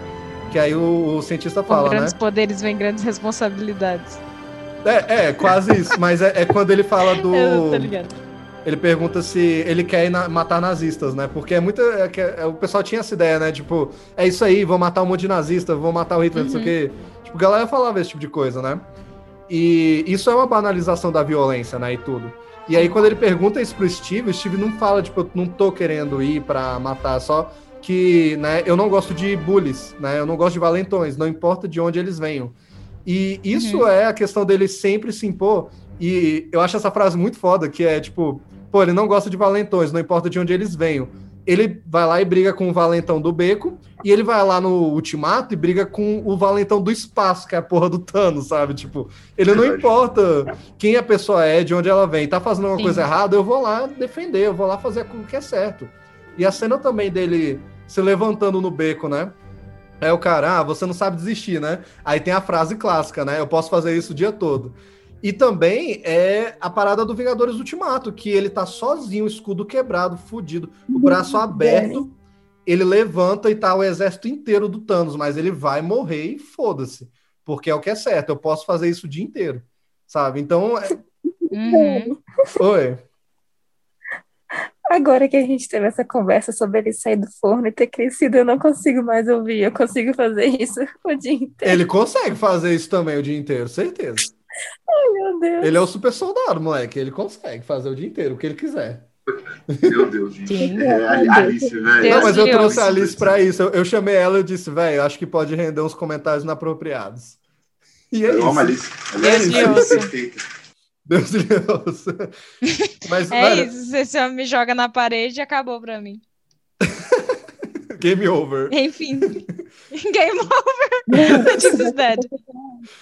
Você quer começar a pensar mesmo sobre isso? Imagina ele no Guerra Infinita, que ele tava ele lutando contra ele. No, Agora é, no imagina os dois ultimato. falando. Dois, dois Chris Evans na mesma Agora eu imaginei eu ali no meio pra apanhar dos dois. KKK, brincadeira. Enfim. Cena Não abençoada. bata nas pessoas. Gente, Não bata nas pessoas. Desculpa. Mas então, aí a parada que eu tava falando das, é, das cenas e das frases icônicas, né? Tem essas todas. E eu curto muito o papo exatamente de com grandes poderes e tal, que o Dr. Erskine tem com ele lá quando ele realmente é escolhido. Porque, é, primeiro, eu acho legal que o cientista é alemão, né? E o capitão tá pouco se fudendo para isso. Já mostra que ele é uma pessoa diferente do que todo mundo pensa na época, né? Mas aí ele fala, né? Uma parada bem legal também que é, as pessoas costumam esquecer, mas o primeiro país que os nazistas in- invadiram foi o deles mesmo, né? A Alemanha. Isso é uma parada interessante. Sim. E é, ele também fala lá, né, que por que, que ele foi escolhido. E aí ele fala que é, o que importa, né, é o que tem dentro, né? O ruim se torna pior e o bom se torna melhor.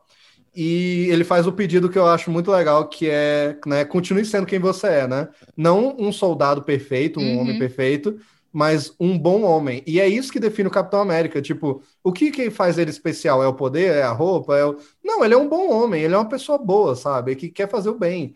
O Chris Evans já falou isso em várias entrevistas, que ele admira demais o personagem e que ele também se inspira no Capitão, tipo, porra, eu queria muito ser esse cara, né? E, e é isso que eu sinto com ele, é algo parecido com o que eu falei aqui sobre o Superman também, sabe? É, é- é- eu acho um cara muito incrível, sabe? Muito incrível, muito foda. É, é- é- ele tá disposto a morrer a qualquer momento. A cena da granada eu acho muito legal, que o cara joga a granada falsa lá e Nossa, tal. essa cena é incrível. Velho, ele ia morrer ali, ele se joga em cima e foda-se, eu vou morrer aqui, porque é Sim. o que é certo. E todo mundo sai correndo. sabe? Os valentões lá, os babaca, tudo. E é aquela cena que, né, pô, esse cara tem que ser o escolhido. E uma coisa que eu acho muito foda no filme também, foi uma decisão muito, muito acertada e muito inteligente, é que depois que ele fica forte, que o cientista morre e eles perdem a fórmula, então ele é o único super soldado que vai existir. Aí tu pensa, pô, agora ele vai para a guerra, ele vai virar o Capitão América, todo mundo vai, vai dar apoio para ele, mas não, ele continua sendo o Steve Rogers é, de sempre que não se dá bem, porque aí o, o cara lá não gosta dele, né, que é o Tommy Lee Jones, né, inclusive, não uhum. gosta dele e tal, ah, você, foda-se, vai ficar aí e tal, e é aquele preconceito, porque ele é aquele molequinho magro e certinho. E aí vem uma sequência que eu amo, que é a sequência da musiquinha do Capitão América, que explica, dentro do universo cinematográfico Marvel, por que diabos o Capitão América tem esse nome ridículo e usa aquela roupa ridícula super americana. Simples. É uma propaganda política. Só que, né, claro, depois uhum. ele viu o super-herói. Mas isso é muito foda, porque, né, em outras versões, nos quadrinhos mesmo, né, é, ah, ele veste a roupa porque, enfim, que foda, um herói com a bandeira americana. Mas no filme eles mostram que o Steve Rogers acha isso ridículo, né? Só que aí pega, é de aquele negócio, pegou o nome, pegou a roupa e depois ele é o Capitão América. Mas Sim. eu acho muito foda, inclusive a musiquinha é muito legal, faz referência a musiquinhas clássicas do Capitão. E ela foi escrita por, pelo cara que escreveu muitos musicais da Disney nos anos 90. Se não me engano, a Bela e a Fera aí, Rei Leão, uns negócios assim. Então é, é uma música bem, bem interessante, bem legal. Que faz referência também à capa do Capitão América, né? Que é ele esmurrando o Hitler. Porque ele esmurra o Hitler lá no, no palco, né? Faz parte uhum, da peça e no, tudo. No palco, sim. Mas isso bota ele de novo no patamar relacionável e no patamar homem comum e tal. E força ele a tomar uma atitude para virar o herói, né? Ele não vira o herói porque ele é bombado agora e foda-se, né? Ele vira porque todo mundo ainda tá achando que ele é um otário, né? Ah, ele ficou forte, mas foda-se, né? Ele ainda é cara otário. Só que aí tem a, toda a sequência lá que ele vai lá e salva os soldados e tudo. É, inclusive o visual dessa cena eu acho muito foda, que ele fica, porque ele tá por baixo, ele tá com a roupa do capitão, mas aí ele tem um, um capacete e aquela roupa de couro por cima, assim, eu acho muito foda. O escudinho, que é referência também ao primeiro escudo dele dos quadrinhos, que é aquele escudo, tipo, um emblemazinho, né, e tal. Acho muito foda. É, você tava falando agora, e eu, nossa, eu não sei como isso se formou na minha cabeça. Lá vem, lá vem. Mas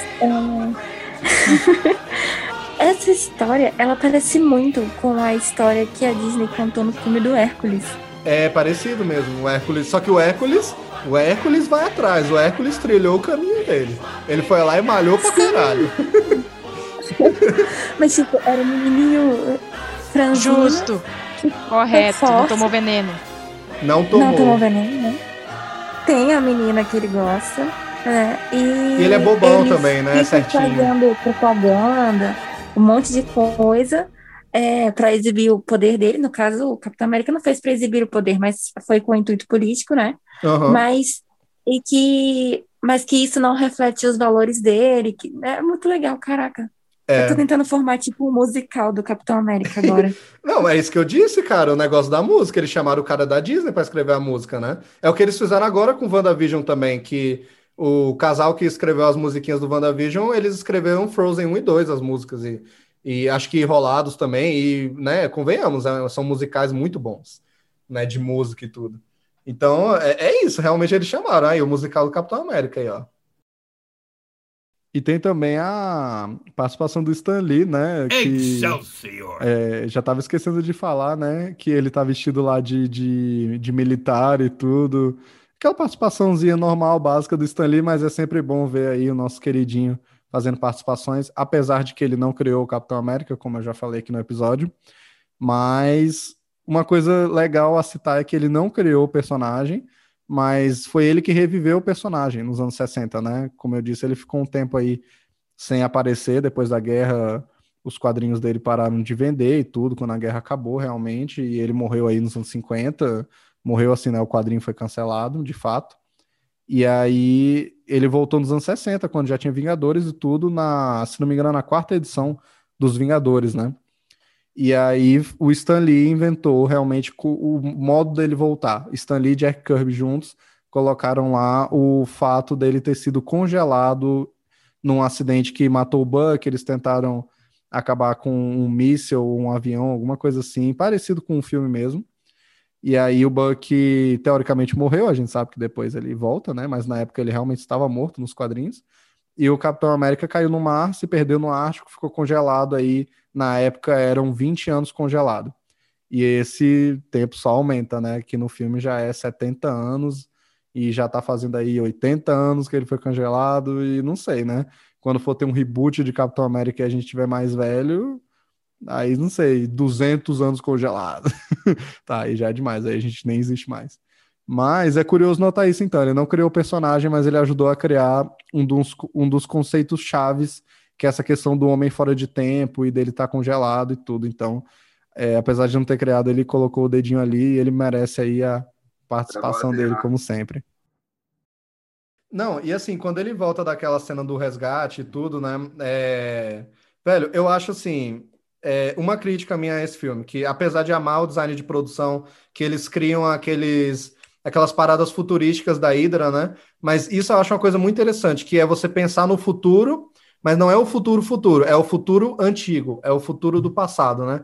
Como seria o futurístico daquela época. Então você tem lá os tanques de guerra, as armas, o, o submarino, acho muito foda também, que tem aquele visual nazista. Eles uhum. falaram que eles buscaram inspiração nos projetos dos nazistas, que eles tinham e nunca aconteceu, porque eles tinham um projeto para tudo, né, velho?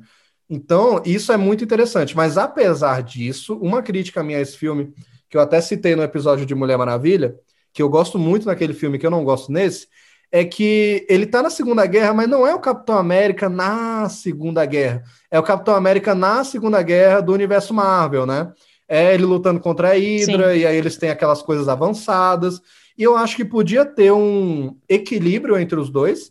E podia ter uma cena icônica, assim como a gente tem a Mulher Maravilha na Terra de Ninguém, que é uma coisa extremamente real. É, a gente podia ter uma cena dele, tipo, esse resgate que ele faz. Porra, podia muito ser, tipo, um campo de concentração mesmo. Tipo, estampar mesmo. E o Capitão América vai lá e salva todo mundo. E a gente, caralho, olha só, que foda, sabe? É aquela coisa que te tentaram passar nos quadrinhos é, é aquela parada do, dos quadrinhos de botar ele socando o Hitler. Tipo, o Hitler é uma pessoa real e a gente vai desenhar um personagem socando ele na cara mesmo, sabe? Eu acho que uhum. faltou um pouquinho de. Acho que a Marvel tentou ficar meio realidade, longe. Realidade, realidade mesmo. É, eles tentaram ficar meio longe da, da, da questão real da guerra, eu acho, para não fazer um filme tão pesado e tal. Mas eu acho que eles deveriam ter ido mais nisso. Porém, né, é, quando ele volta mesmo na cena do resgate, Aí acho muito foda que é a hora que ele realmente vira o Capitão América, todo mundo bate palma pra ele lá, toca a música, que inclusive eu acho a trilha sonora desse filme muito boa, que é pelo Alan eu Silvestre. Achei. Eu acho muito boa. É muito foda. Esse cara ele também fez dos Vingadores, ele fez o tema dos Vingadores, então pra tu ver, né? Tanto que ele é foda. Ele fez uhum. De Volta pro Futuro, foda. altos filmes. E eu foda, adoro foda. O, o tema do Capitão América desse filme, é, que é aquela marcha, né? que toca no final e tal. Porra, muito bravo, muito bravo. E tem aquele sentimento, né, patriota, Capitão América, mas também super-heróico e tal. Muito, muito foda. E a roupa também, velho. É minha roupa favorita, disparada, a roupa do Capitão América. Que eles misturam o que é de quadrinhos e o que seria feito na época com a parada meio tática sim. militar da época, de Segunda Guerra. Nossa. Sim, sim, eu gosto bastante também. Eu acho linda, linda, linda. Inclusive, nos, ah, pode falar. É, não, só que eu ia falar que, tipo, foi o que eu já tinha dito pra tu. Eu até tinha conversado isso com o Daniel já, que, tipo assim, eu acho figurino e maquiagem desse filme impecáveis. É impecável, impecável. Impecáveis. Não As tem um de defeito. Época. Sim, Porra, as caracterizações, o cabelo, velho, tudo, tudo é gente, perfeito. É, a gente falou aqui antes do Caveira, né, e tal, pô, as roupas dos agentes da Hydra, a roupa dele, o coruzão, assim, porra, muito foda, velho, muito foda. Sim, muito é disparado minha favorita. Dani, ah. você achou em algum momento que o Capitão América poderia ser um agente da Hydra, igual algumas pessoas ficaram polemizando há uns anos que? atrás? Ah, velho, esquece, oh, não, esquece essa merda aí, velho. Esquece essa merda aí. Isso aí, velho. Esquece essa bosta aí, viu? É, isso aí é, é, que fizeram nos quadrinhos, né? Que ah, todo esse tempo ele era um agente. Aí depois, não, na verdade é manipulação mental e o caralho a quatro lá, não sei o quê. Ai, não, é meme. Véi, isso aí é aqueles massa velho de quadrinhos que ninguém aguenta mais. Que o, todo personagem morre, volta, passa o manto para alguém, fica velho, pega o manto de volta, fica novo de novo e uma hora ele vira o vilão. É aquele negócio que quadrinho não sabe mais o que fazer. Nunca achei que o Capitão América era um agente da Hydra porque isso não faz o mínimo sentido, sabe? Então, respondendo à pergunta. Ou, não- não é no filme do Capitão América, mas quando tem a cena do elevador, que ele fala. Ele fala, como é que é? Raidra, não é? É no Endgame, é refe- aí ficou uma referência legal. Aí virou uma referência legal. Ficou uma referência muito A história boa. dos quadrinhos Aí, é uma bosta, mas a referência ficou boa. Também, né? É o rei das É, referências. oxe, ele, é, ele chega e manda a, a própria referência. Muito foda. Mas, véi, é isso. Eu acho, tipo, o design de produção, figurino desse filme muito foda. A gente já falou da parada da Perfeito, fotografia, tudo. Perfeito. É, trilha sonora. Tanto que nos próprios filmes dos Vingadores, quando aparece o Capitão América, é, sempre toca um pouco desse tema dele, porque é o mesmo cara, né? O Alan Sim. Silvestre fazendo. Sim. Então, porra, legal demais. Oh, e tem aquele negócio também, Dani. É, eu ia falar só do Splash Page também, que é muito massa. Isso, véi, Fato. apesar desse filme Caralho. não ter grandes lutas igual o Soldado Invernal, né? Tipo aquela luta que você olha e Sim. fala, porra, tem muita Foda. coisa icônica. Tem muita coisa icônica. Aquela cena dele jogando o escudo eu acho linda demais. E Eu é também acho. assim. É isso mesmo, é a página dupla, velho. Ele jogando o escudo no meio da explosão. E uma coisa que eu queria comentar também, muito, pouca gente fala sobre, mas não é que é incrível, mas na época eu lembro de gostar muito do 3D desse filme, que nessa Uhum. cena do escudo realmente dá um, um pouco, tipo, que o escudo tá vindo, sabe? Dá um susto. Ai, Dá ai, um vai me acertar. Não, vai, dá um pouquinho. E, o- Filme e a graça do 3D. 3D é esse. Tremelique na cadeira, tremelique na cadeira. Ai, carai. Eita, pô. na. Véi, na época eu tive isso. E é, o Blu-ray que eu tenho do Capitão América, que eu já tenho há muito tempo, ele é 3D. E lá em casa a gente tem uma TV que tem essa configuração e tal, né? Aí eu já assisti em casa, é, é, do Rico, eu comprei na, na- tanto a TV quanto o, o DVD na Na Amazon. é. Mas, é, velho, não vale, enfim, não vale a pena ter TV 3D porque não faz diferença. Mas, enfim, quando eu assisti em casa também, também deu esse, esse sentimento. Foi uma experiência legal, assim. e, é, a graça do Massa. 3D, velho, a graça do 3D é essa, mano. Eu quero 3D pra. Pra mim, a graça do susto. 3D é o filme ser igual Shark Boy Lava Girl. Isso, Pequenos isso. Espiões. Ah, tá vindo na minha cara. Oh, não, vai me pegar. Tem que ser assim, porra. Oxe. Exatamente, concordo, concordo plenamente. A gente fica vendo aí 30 filmes da Marvel em 3D que até a legenda é 3D. Tem profundidade na tela. Ah, velho, eu tô um pouco me cagando, Nah, sabe? pelo amor de Deus. Agora, pô, ele joga o escudo ali, eu acho que dá um eu efeito acho legal. que filme de super-herói é muito ruim de, de assistir em 3D, porque eu, fica muita informação e aí eu não consigo ler a legenda. Sim, velho, exatamente. Tem isso. Porque é muita cena de ação, o negócio tá vindo na minha cara e aí eu tenho que ler ao mesmo tempo. É muita coisa. Eu sou míope. Também, também. Milps. É, a gente não mencionou, mas o diretor desse filme é o Joey Johnston. E ele, eu acho que ele foi a escolha certa na época e tudo para esse filme. Ele dirigiu também Jumanji, que é um filme que eu gosto Hum, muito, sabe? foda, também gosto. E, velho, ele é cria do Spielberg e do George Lucas, ele é designer de, produ- designer de produção, Amém. trabalhou em Star Wars, ele ajudou a projetar X-Wing, essas paradas, ele trabalhou em cenas de ação do Indiana Jones, Ai, sabe? que delícia. Então, ele é cria ali dos caras e tal, e quando você vê Jumanji mesmo, é um filme muito Spielberg, né, e tudo. Sim. E ele dirigiu um filme de super-herói nos anos 90 que é muito legal, eu recomendo, que é o The Rocketeer, é um herói pouco conhecido da mesma época do Capitão, desse, dessa época clássica, né, de Segunda Guerra. E é uma perolazinha, esse filme é uma perolazinha escondida, assim, muito legal. Então, eu acho que ele foi o certo para esse filme. E eu acho também que os irmãos russos foram certos para manter a franquia viva depois. Eu acho que esse estilo de filme não ia funcionar com Soldado Invernal.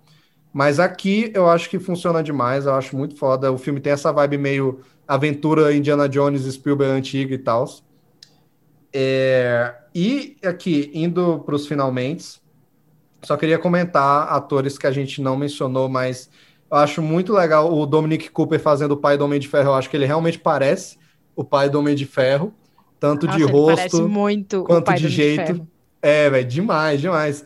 E eu acho que fica legal porque isso aqui a Marvel soube fazer de universo compartilhado, fazer referência, mas ele tá dentro da história. Ele não fica sobrando. Faz todo o Sim. sentido que ele tá ali, sabe? Então, Uhum. é, Não, acho faz isso legal. total.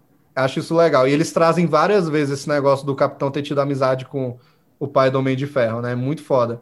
A gente já mencionou aqui o Sim. Hugo, o Hugo Weaving salva o papel do Caveira Vermelha, muito foda.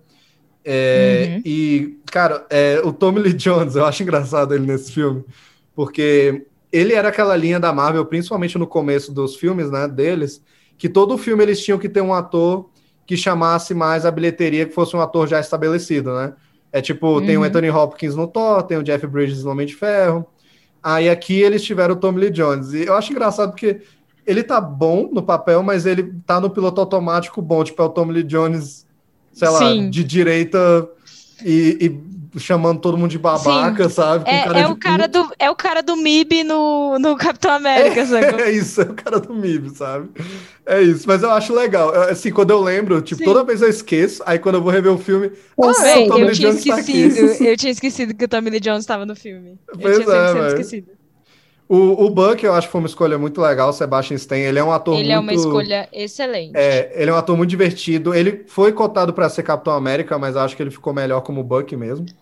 Sim, acho e ele é muito muito foda. soft. Eu adoro a entrevista dele, ele é muito soft. Véi, ele foi na É Comic Con quando eu tava lá, velho. O bicho, que, que, ele, ele ia Ah. pulando no meio da gente e a gente só pula, pula, pode vir, pode vir. Ele é muito fofinho, ele é muito fofinho. Ah, velho, ele é muito legal, é muito foda. Inclusive, eu acho muito legal que eles optaram pelo Buck aqui virar um, tipo, um irmão mais velho do Steve Rogers, né? Porque nos quadrinhos ele é o Robin, ele é um moleque de 15 anos que luta Sim, com o ele é o Capitão na namorado. guerra. É, namorado. Não, mas ó, 15 anos já é polêmico, não é namorado, não, aí é outra coisa. Outro ator que eu costumo esquecer que tá nesse filme é o que faz o cientista, né? Que é o Stanley Tucci. Ele é um ator muito legal em todos os papéis que ele faz. E Sim, aqui e ele ele tá tem muito cara de foda. cientista. Tem, cientista tem muita maluco. cara. Então Muita cara. funciona. Funciona. E aí, esse filme, quando ele saiu lá em 2011, né? Inclusive, a gente falou do aniversário do Capitão América, né? Mas também é aniversário do filme, né? 10 anos aí do filme do Capitão América. Caralho, eu tô velha, pô. Então, estamos muito velhos. Sim. Quando esse filme saiu, ele foi um dos filmes da Marvel mais bem sucedidos de crítica. Tipo, a crítica adorou esse filme. Ficou ali Homem de Uhum. Ferro e, e esse filme. Mas o público ficou, né? Aquele negócio meio misto e tal. E ele teve uma bilheteria razoável, igual o primeiro Thor também. Que o orçamento dele foi 140 milhões e ele arrecadou 370 milhões. Então foi aquela, né? Tipo, fizemos algum dinheiro, mas não foi tanto. Sim. Mas é aquilo. Acho um exemplo da Marvel. Eles acreditam no plano deles, eles vão lá e fazem. Sabe? Se fosse, de novo, foda-se, vou falar mal. Se fosse a Warner, ia ser tipo, "Uh, uh, deu 300 milhões, então nunca mais vai ter um filme do Capitão América. Nunca mais vai ter um Capitão América. Nunca sim. mais. A porra do Ai, Super-Homem Warner. fez, fez, sei lá, 670, sei- 700 milhões. Ah, meu Deus, nunca mais vai ter um filme do Super-Homem. Ah, tomar no cu, viu? Ai, ai, olha. Melhor ficar calada quando é um Warner, enfim. Melhor ficar calado, melhor ficar calado. Melhor ficar calado. Mas enfim, né? o melhor filme de todos os tempos está vindo aqui. Quando esse episódio tiver saído, já vai ter esse filme existido, mas a gente ainda não. A gente não assiste ele. ainda. Não assistiu ainda, mas esse filme vai sair e vai salvar todo mundo. Enfim. Sny God, Sny God. Snygod, sim. Enfim, é, por favor, Alice, dê aí a sua ideia final do filme e a sua nota. Por favor. Quantos óculos você dá? Óculinhos, óculinhos. Então, é. Tipo assim, eu gosto muito, muito, muito mais do segundo filme do que do primeiro. É, também. Mas eu acho que se a gente for comparar entre o filme do Homem de Ferro, que é um filme muito bom, e o filme do Capitão América, que eu não acho que seja um filme que me dê a mesma emoção, é, apesar de tudo, eu acho que o filme do Capitão América é muito mais importante para a criação do universo Marvel dos Vingadores. É, justo, Eu verdade. acho que o Capitão América é muito mais líder, tipo, ele é o paizão dele, sabe? Ele é o líder dos Então- Vingadores, né, o Capitão? Exato, ele é o líder. E isso é uma coisa, inclusive, que, tipo, ao, no- ao longo dos filmes dos Vingadores, dá pra ver que eles brigam, ele e o Capitão de, o Capitão de Ferro, o Capitão América e o Homem de Ferro meio que tem essa rixa, porque um quer mandar mais que o outro, né? Uhum. Mas eu acho que o Capitão, o Capitão América é muito mais relevante, porque, como você disse, ele é uma figura inspiradora e ele tenta despertar o melhor das pessoas. É. Então, apesar desse filme ter uma moral muito boa, eu acho que ele não me deixa tão empolgada, mas que ele passa essa sensação meio que de plenitude no final. Então, eu vou dar quatro estrelas. Legal, boa. Quatro oclinhos, né, Alice? Isso, quatro oclinhos. Mas, oh, boa, boa nota, curti, curti. Lorenzo, dê aí seu parecer aí a nota, por favor. Eu dou quatro estrelas, porque é um filme muito bom. É, eu não dou cinco porque eu- eu- o, o pace do filme não é uma coisa tipo, que, que tem tanto, tanta sinergia com o que eu normalmente curto assim, e tal. Eu acho que alguns pontos, pra mim, já tá um pouco datado, sabe? Mas eu acho um filme excelente, eu gosto muito. Então, quatro estrelas de mim. Quatro oclinhos, pessoas, vamos prestar atenção no briefing Verdade. aqui. Caralho, eu crio todo um logotipo pra nego me vir com estrelinha. Porra! Oclinho. Eu crio uma identidade própria. Pois é, velho. Pô, mas legal, velho, legal. Botei fé, botei fé. Vai, vai tu, Letícia, fala aí, fala aí. Véi, assim, na moral, eu particularmente gosto do filme, mas não é um dos meus filmes favoritos. Eu discordo de, da Alice e do, do Daniel. Eu discordo de vocês dois aí. Vocês ficam aí querendo trazer uma de coach pro, pro Capitão América. Mas ele é coach, pô. ai, a moral. Ah, mano, me poupa. Tô vendo filme de herói pra ver porrada também, pô. Aí você vê o dois.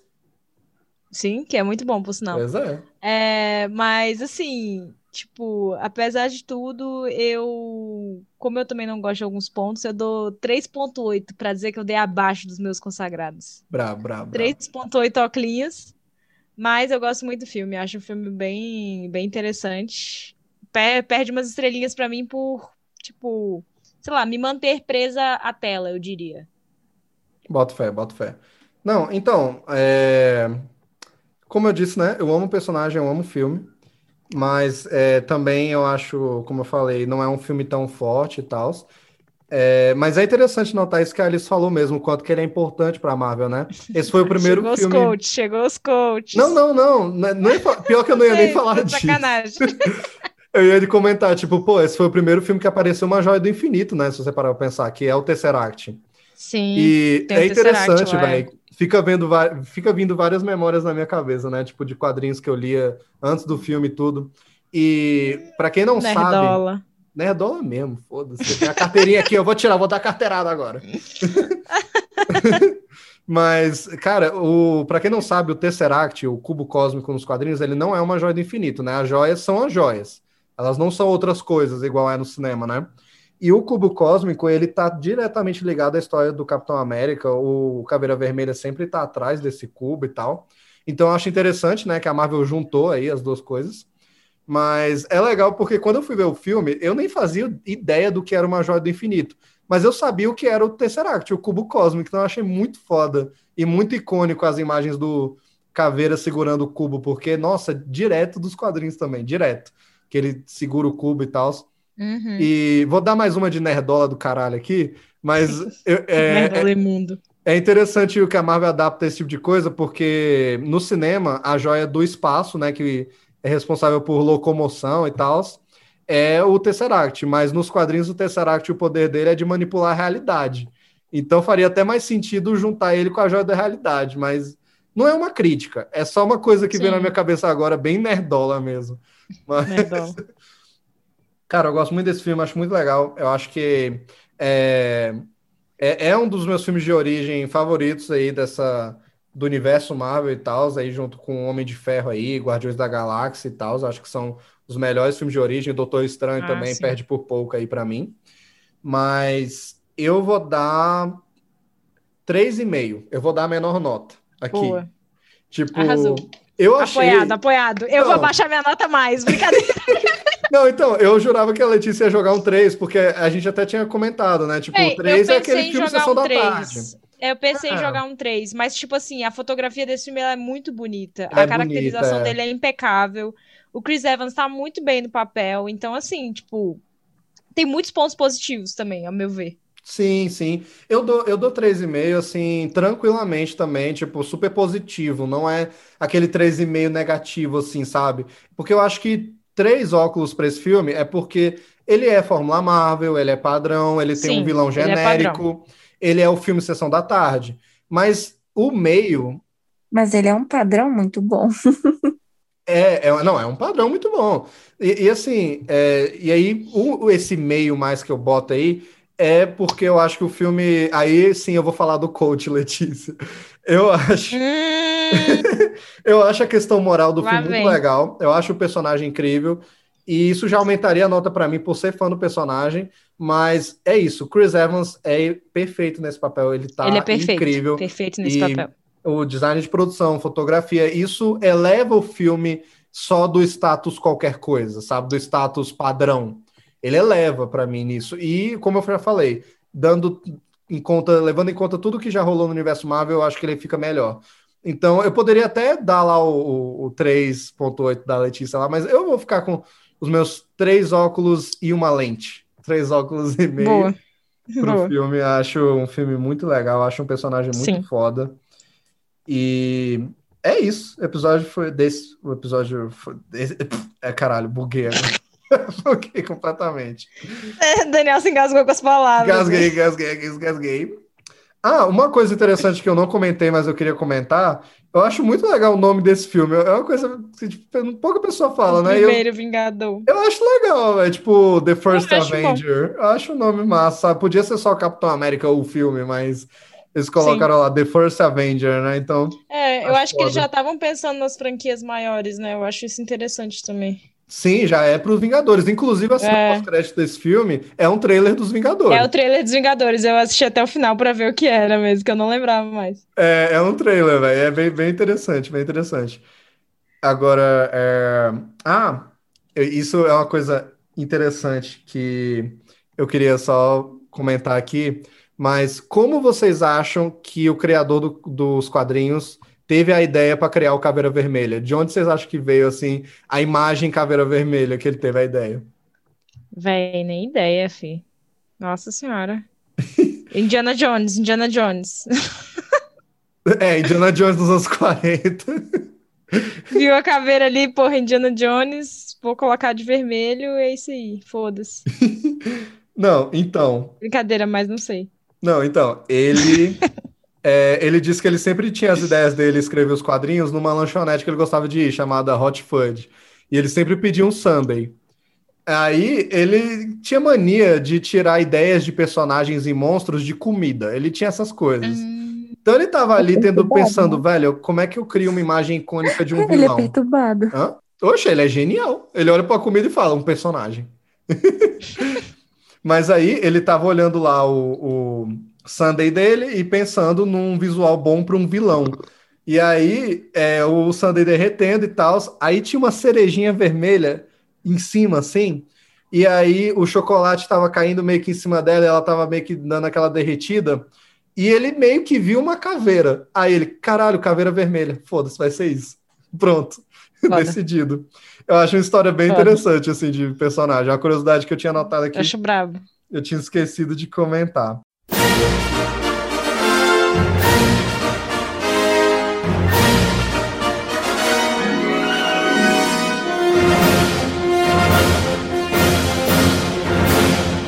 Muito obrigado a você que ouviu até agora. Esse foi o nosso programinha especial de Capitão América.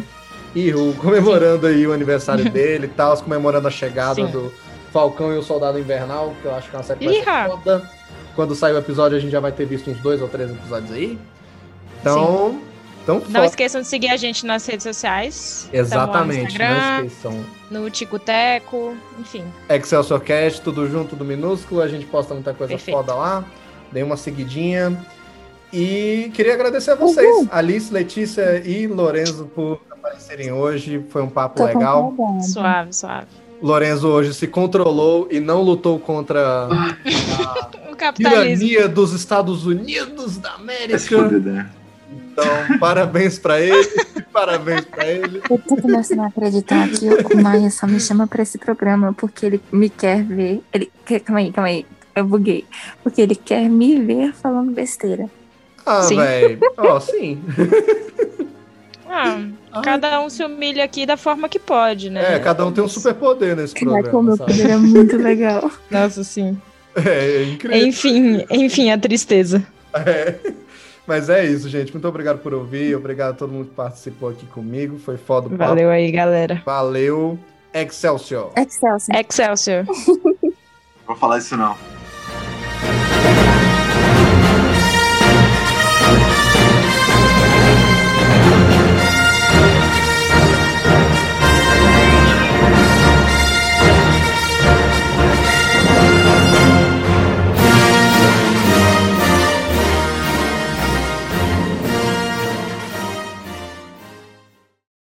E no próximo episódio de Excelsior Cast. or dark side.